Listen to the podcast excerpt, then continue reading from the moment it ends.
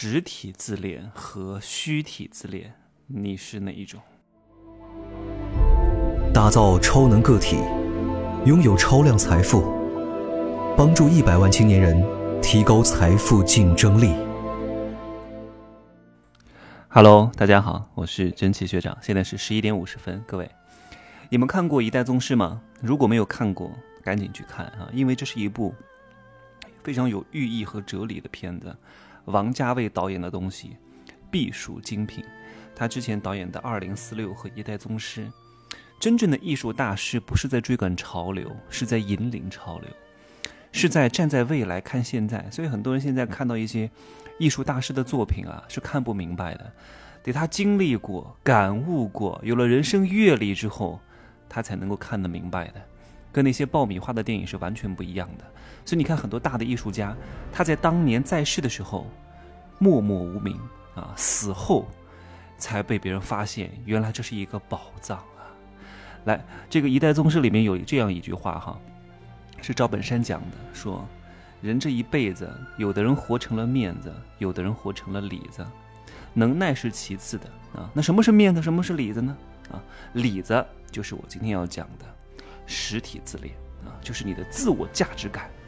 你要知道，自我价值感就是一种实体自恋啊。有一些人叫虚体自恋，所以他就活成了面子。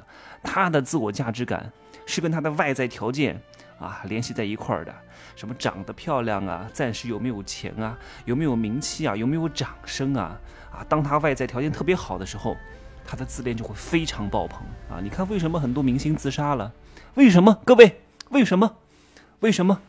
因为他只能够担得起荣华富贵，但是他却受不了人情冷落，受不了门可罗雀，只能够接受得了门庭若市。因为他把掌声当成了必然，他把荣耀当成了必然，他把追捧当成了必然，所以他接受不了啊！人只能高不能低吗？高高低低才是人生的常态，不要觉得我讲的是大道理哈。真正能够伴随你一生成长的，都是一些很简单的东西。但往往很多人把搞复杂了。有首歌不是在唱吗？社会很简单，只是人复杂了。所以你看那些明星，他为什么自杀呀？他不就是觉得？我的一切的价值感都是来自于外界的评价，别人不给我掌声了，我就没有价值了；没有粉丝了，我就没有价值了。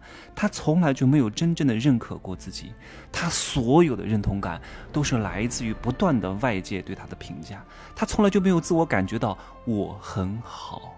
当一个人，这个就是什么？当你真正的认可自己、接纳自己的肥胖也好、身材也好，你要从骨子里面有一种我很好的气势。但这个气势不是说盲目自信哈，就你本来真的很垃圾，你却普通且自信、狂妄自大，那肯定是不行的。这种好是在基于你自身条件确实还可以，你有一种深深的自我认同感，表现出来的一种从容不迫以及宠辱不惊的感觉，别人是能够感受得到的。当一个人这种叫实体自恋很欠缺的时候，他就会变成另外一种自恋。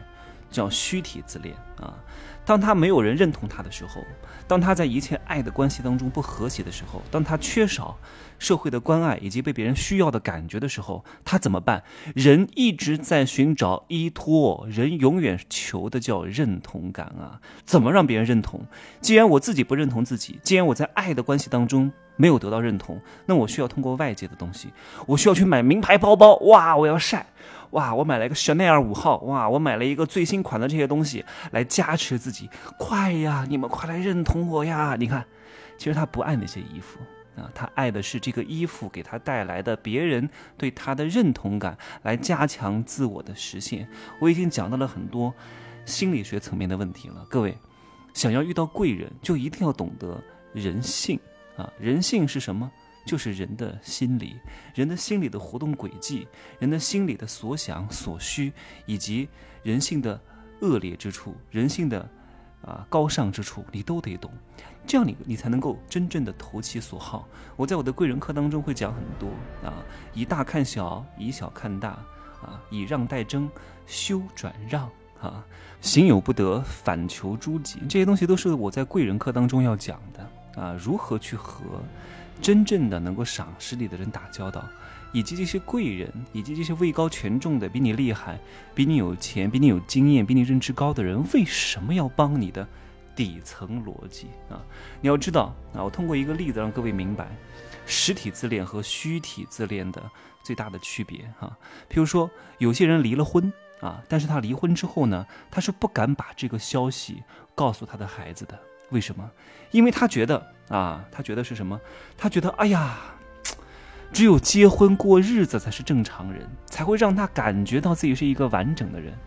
如果这个离婚的事情被别人知道了，他会有一种羞耻感，就好像自己不再完整了，所以他就不是正常人了，所以他就必须要把离婚的这个事情啊，去把它压抑住，不能告诉孩子，你知道吗？他觉得只有正常的婚姻才能够构建他完整的自我。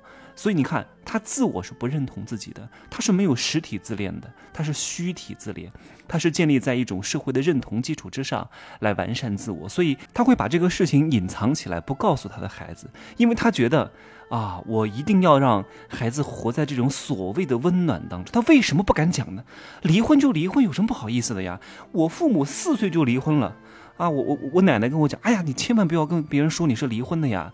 啊，你以后找对象都不好找啊，因为离婚的家庭别人看不上的啊，只有离婚的孩子才会找离婚家庭的孩子，啊，正常的这个夫妻和睦家庭的孩子是不会找离异家庭的。你看，就已经自我矮化了，他就觉得自己不行，所以他会把这个消息呢，不告诉他的孩子。各位。但是孩子哪一天知道了之后，如果这个孩子他也是虚体自恋，他就会觉得我被骗了。天哪，怎么能骗我呢？我是一个伟大的人啊，我是一个宇宙的中心呐，我是一个这么重要的人，怎么可以被骗呢？所以被骗，哪怕是亲人骗我都不行，他严重伤害到了我的自恋啊。这个就是一个虚体自恋的人，但如果这个孩子是一个实体自恋的人呢，他就会觉得，嗯，这个父母可能是有苦衷，是爱护我，他所以才会撒谎。那如果这个父母，是一个实体自恋的父母的话，他一定会把这个消息告诉孩子。他会跟孩子讲：“我父母我们离婚了，但这个事情并不是一个不正常的事情。那这是一个很正常的事情，因为我们的关系不好，所以我不想隐瞒你。我希望，呃，我把你当做一个大人，我把你当做一个成年人，甚至我把你当做一个朋友。我告诉你，我希望你呢可以接受这一切，因为我不想隐瞒你。我希望你可以活在一个真实的世界当中，你才能够更好的去成长，而不是活在大棚里，活在温室里。那你虽然活。在温室里，你是可以活得很好，但一旦一个大风把这个大棚给吹坏了，啊，这个这个外面的薄膜给吹烂了，风灌进来，你就死了，你是经不起一点挫折的。我之前也是比较虚体自恋。因为以前其实你当年当你没有什么特别大的本事的时候啊，你特别需要这种虚体自恋，你需要名牌包包的加持，你需要所谓的名气，你需要拍高大上的照片让别人来认可你。现在我活得很真我，你看反而是那些，如果你认识一些年纪比较轻的人啊，就是可能学生啊，他内心有一股自卑，你遇到这样的人啊，你你可能碰到他的时候。你稍微刺痛他一点，他立刻就会膨胀起来，就跟那个种球鱼一样，就跟那个刺猬一样，稍微一碰就炸毛。为什么？因为他是虚体自恋，他不能让你看到他内心的自卑，他必须要把自己武装到强大起来，他必须要用各种各样刻薄的语言来捍卫他自己，他必须要用各种各样的名牌来加持自己，生怕你看不起他啊。所以各位都会从一个虚体自恋进入到一个实体自恋，只不过这个进程有快有慢。但是有些人一辈子都活在面子里。大多数的穷逼啊，就是活在面子里。哎呀，所以穷人的婚姻呢，穷人的爱情啊，那真的是不可信的。正是因为他们没有财富、没有地位，所以他们反而去追求这些所谓的虚拟的爱情来认可和完善自我啊！你去看一看，凡是那些长得丑的人，特别乱哈。海王就是他们啊，特别是那些就稍微。就中中中间一点点的人吧，特别海王，因为他们特别特别的这种虚体自恋，他们没有被认同过，他们不会深深的认同自己，甚至他们觉得自己就是很丑的，很很不受欢迎的。但是没办法，没有人承认自己是很丑的，没有人承认自己是不受欢迎的。不行，我必须要完善自己这这种认同，我要去约炮啊，我要去找人，我要去一夜情，我要去跟很多人谈恋爱，来证明我是很欢迎的。啊，我是很受欢迎的，各位，所以千万有时候啊，找顶级的美女帅哥，反而他们不缺这种东西。就像我从来都不会觉得啊，我要去天天找很多人来证明我很受欢迎，根本就不需要，因为我很清楚，我一定很受欢迎，我一定是被很多人追求的，我一定是很好的，我就不需要再去找这些歪瓜裂枣来证明自己呀。哎呀，所以有些人的这些理论是错误的啊，总觉得好看的人花心不好管啊，总觉得有钱的又帅的更不好管，你为什么要管呢？你这个错误了好吗？哎呀，龙尊能够被你管吗？啊，虎威能够被你管吗？都不可以被你管的，只有比你弱的人才有可能被你管，但这种管都是不长久的，他们对你一切的行为都会记恨在心。你就看那个啊，郑某某的那个老公张某某啊，就是如此。看似郑某某能够控制控制得了这个张某某啊，但其实张某某一切的所有的时间都在冷静的录音，冷静的搜集证据，太可怕了，总有一天会把你吃干抹净的。所以，怎么去培养自己的实体自恋，就是你要不断的啊投入的去做一件事情，这件事情是对你自己是有增益的，对你自己是有增值的，把你的事业做起来，你能够直接从安全需求直接跳到。自我实现的需求，中间的什么尊重需求、安全需求，你都可以不要要。为什么？你不需要去追求这些东西的呀。你直接追求的这个，我下下一节课再讲哈。直接跳到自我实现需求，你就会发现，尊重需求也有了，安全需求也有了。穷人都是打怪升级，一步来，一步一步来，根本不是。有时候你要叫高维绝杀啊。经常我来讲，你怎么可以让自己一下子拥有一千万？绝对不是。先挣一百万，再挣三百万，再挣五百万，再挣一千万，根本就不是。你可能之前是负债累累，一下子就有一千万了，根本就不需要走什么三百万、两百万、一百万的这个路线的。这个成功不是一步步的打怪升级啊，很可能就一下子的事情啊，做对了一件事情，做对了一个风口，跟对一个团队，遇到一个贵人，你一下子就有钱了。没有什么一步一步打怪升级，你以为你是学生啊？啊，上小学、上初中、上高中、上本科、上硕士、上博士、博士后，我的天哪，不是这样的，好吗？做企业也不是这样的，人生也不是这样的，好吗？今儿呢就说这么多，好吧？